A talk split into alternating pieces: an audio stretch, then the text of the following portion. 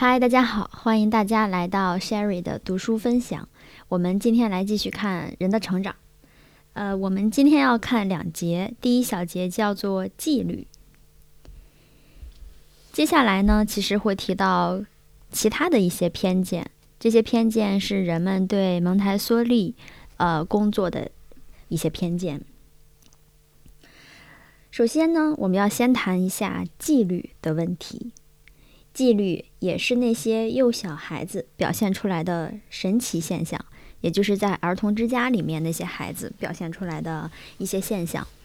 首先，孩子们是自由的选择工作，这个工作我们之前也提到过，它并不是我们现在人们的工作，而是孩子们在儿童之家选择自己要做的一些事情。啊，蒙台梭利把这些事情称为工作。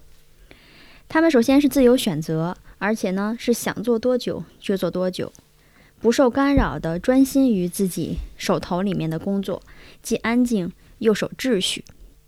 而且他们这种行为可以持续很久，即使老师不在也一样。他们之间没有嫉妒，没有竞争，只是彼此帮助。他们是安静的爱好者，而且觉得安静的做自己的事情是一种享受。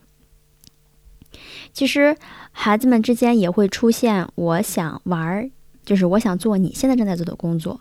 他们的一些契约或者是约定俗成的规则，就是我要等别人完成之后才可以去做。我可以在旁边观察他，但我不可以催他。等他结束之后，那么我才可以去做他我想做的那个事情。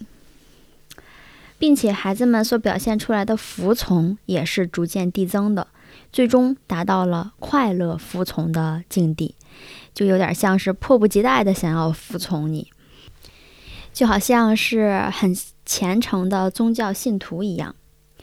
而且呢，要导要达到这种神奇的效果，不需要老师的介入。换句话说，这种服从并不是教育的直接效果。因为这一切都是在没有说教、没有鼓励、也没有奖励，并且没有惩罚的情况下，自然而然的产生的。当然了，产生这些现象的也并不是说无迹可寻，它也有一些影响的因素。那如果有人问蒙台梭利是什么原因导致了这种现象，他只能说是自由让人心悦诚服。呃，他说，记得有一次，一位不太能理解“自然产生”这个解释的部长对他说：“您解决了一个大问题，居然把纪律和自由结合在一起。这不只是一个牵扯到学校管理的问题，而是关系到国家政府管理的问题。”显然，在这件事情上，人们认为是蒙台梭利他有这个能力去推动这些成果，是蒙台梭利本人的能力解决了这些重大的问题。他们无法接受是孩子自然而然产生了这些效果，是孩子们自己产生的这些结果。孩子们凭自己的天性就可以解决成人所不能解决的问题，也能将成人认为水火不容的事物整合为一体。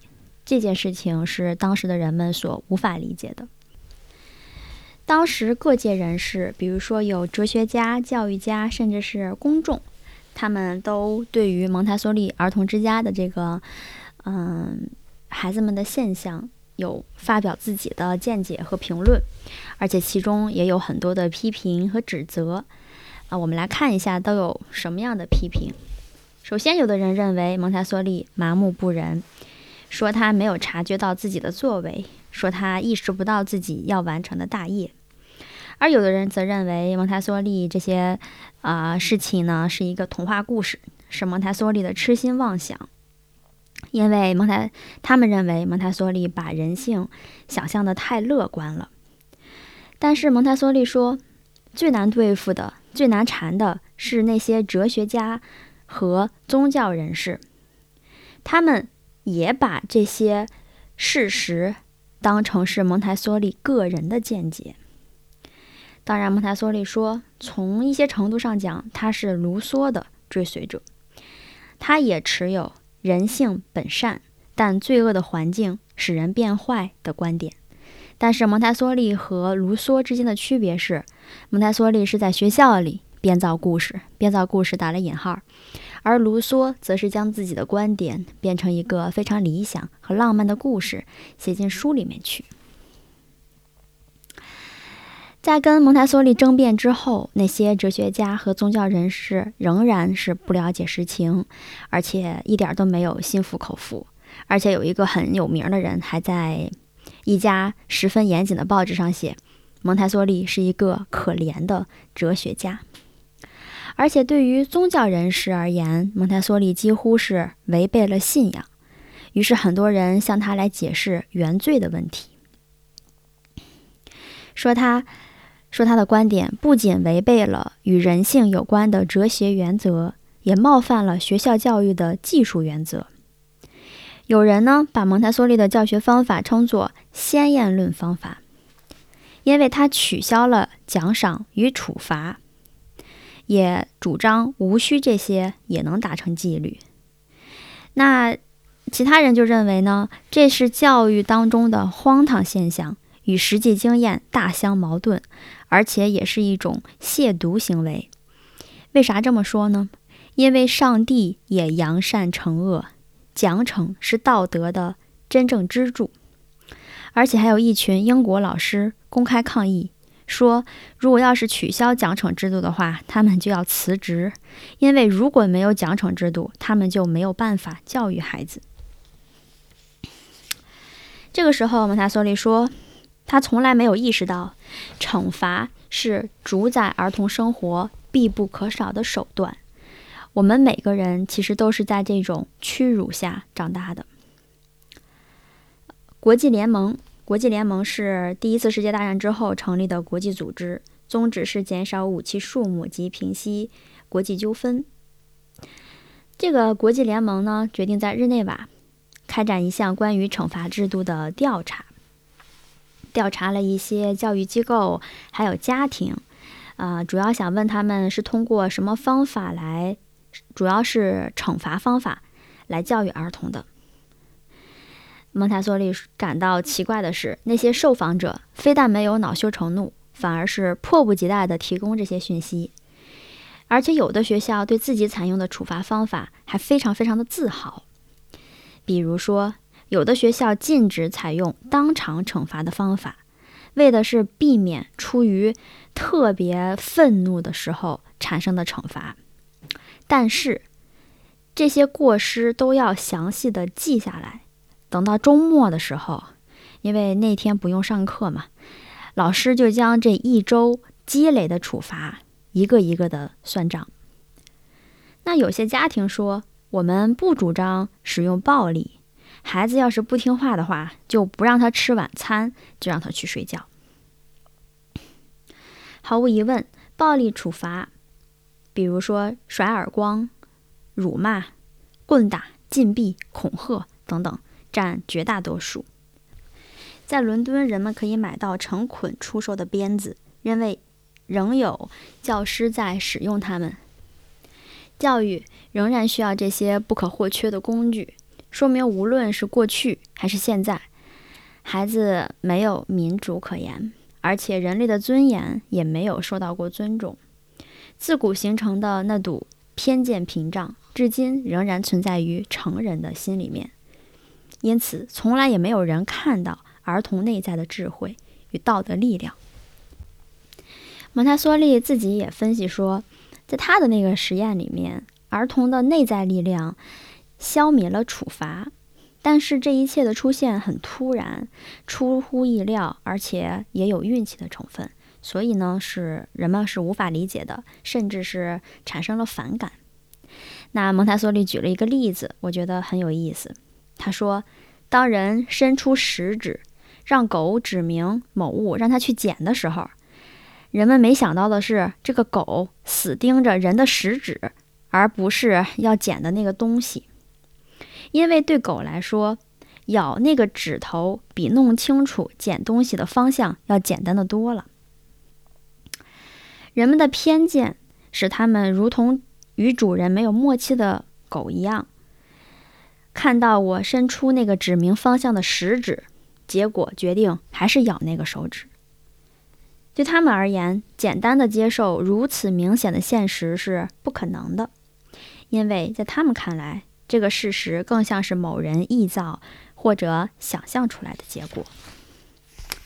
所以呢，我们才说，在人类的心中存在着一个盲点，恰恰是这个盲点，成为阻碍人们了解事实的障碍。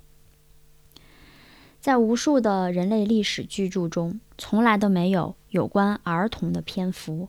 无论是政治活动，还是社会结构；无论是战争时代，还是重建时期，都没有儿童的一席之地。对于成人而言，似乎只有成人的存在，根本看不见儿童的存在。儿童只是私人生活的一部分，是要求成人承担义务、做出牺牲的那个部分。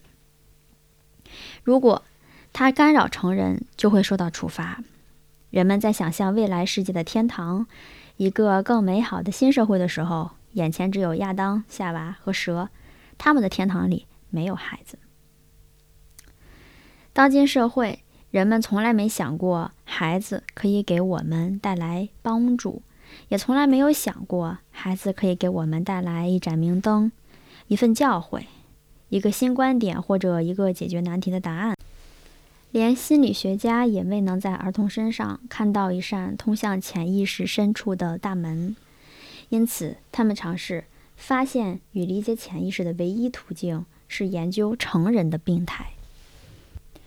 当然了，我觉得在我们现在的这个社会里，并不是像之前那样，人们现在也关注孩子。也关注儿童的一些意识，而且我也经常看到一些家长，呃，发一些文章，说他们从自己的孩子身上学到了很多，这个是很好的，呃，但是其实还远远不够，因为大家确实认为孩子是自己私人生活的一部分，呃，没有把孩子看成一个主体，就看成一个独立的个体，这一点还是人们需要去。努力克服这个偏见的。好，我们现在来看一下本期的第二小节。第二小节叫做“秩序与良善”。秩序，呃，就是其实就是纪律性；良善就是真善美那个良善。蒙台梭利讲，现在我们再来谈谈道德障碍这个问题。其实不难发现，儿童的自发。性纪律与社会行为是非常细致、稳定而且完美的。这个时候，他举了一个例子啊，说：当我们抬头仰望星空，看那些璀璨耀眼的群星的时候，看到他们忠实的运行在自己的轨道上，坚定不移的守在自己的岗位上时，我们其实肯定不会这么想：说啊，这个星星多么听话呀！我们只能会只能说，星星遵循着支配整个宇宙的自然规律，而且还有可能会感叹这个宇宙的秩序非常的奇妙。在孩子的行为当中，显然存在着某种自然的秩序形式。秩序不一定代表良善，它不能证明人性本善或者是本恶，它只能证明大自然在建构人的过程当中。遵循着一种制定的、预定的秩序。秩序不等于良善，但或许是通向良善的必经之路。外在的社会组织也需要秩序作为基础，约束公民行为的法律和警察机构被视作社会结构的基础。当然啦，有秩序的政府照样会腐败，甚至不公平，而且还会产生残暴的现象。就连战争这个在社会生活中最无利可图、毫无人性的现象，也得要求士兵有纪律和服从。没有士兵的纪律和服从，也没有办法打赢胜仗。政府的良善与他要求的纪律是两回事儿。学校也是，如果没有纪律的话，教学就没法开展。